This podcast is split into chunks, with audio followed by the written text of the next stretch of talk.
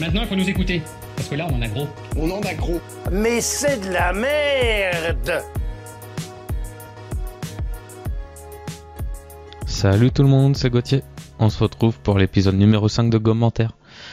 Pour rappel, dans Commentaire, nous nous penchons sur les perles des commentaires du marketplace le plus connu du monde. Et aujourd'hui, je pense qu'on va s'attaquer à du lourd. C'est un parfum de 120 ml, de quoi se parfumer pendant 25 vies selon moi, qui s'appelle Histoire de parfum 1969 Haut de parfum, à 129 euros.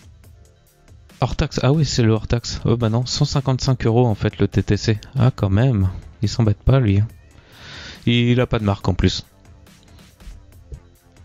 Je vous évite un peu toute la description de ce super parfum. Je vous mettrai un lien en description, vous irez voir. Ça vend du rêve. Le premier commentaire dit ne sent pas aussi bien que les échantillons. Déjà, je pensais même pas qu'un parfum comme ça pouvait avoir des échantillons, mais bon, ça donne le ton.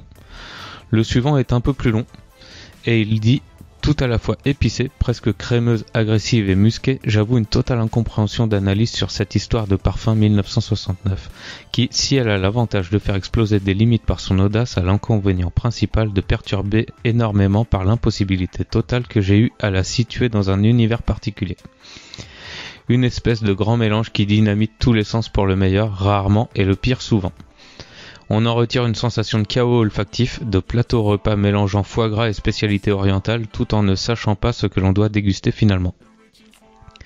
Si un parfum doit donner une logique à votre être, cette histoire affiche une tonne de personnalités différentes qui certes ne laisseront pas passives, mais n'aideront pas à poser une image claire de votre personnalité. Il faut incontestablement un esprit de grand aventurier voire de baroudeur guerrier pour attaquer cette histoire de parfum, en toute connaissance de cause un champ de bataille des senteurs où bien peu d'utilisateurs sortiront indemnes de l'affrontement. Trop, c'est trop. Bon bah, 120 millilitres quand même quoi. Ouais, T'as de quoi faire mon gars. Le suivant. Ce parfum est spécial. On déteste ou on adore, et moi j'adore. Je ne dis pas qu'il s'agit du parfum à mettre pour aller travailler, surtout s'il faut assumer de donner le nom du parfum. Il est puissant et peu discret. Mais c'est le parfum idéal pour écouter John Baez ou les Beach Boys. Quel mélange de senteurs qui a le mérite de reconstruire un esprit, une illusion. Du patchouli Obligé. Du musc Oh oui. Des odeurs de fruits, de fleurs et un soupçon de café. C'est osé, mais à mon avis, c'est très réussi. Dommage, il manque le thé au tilleul.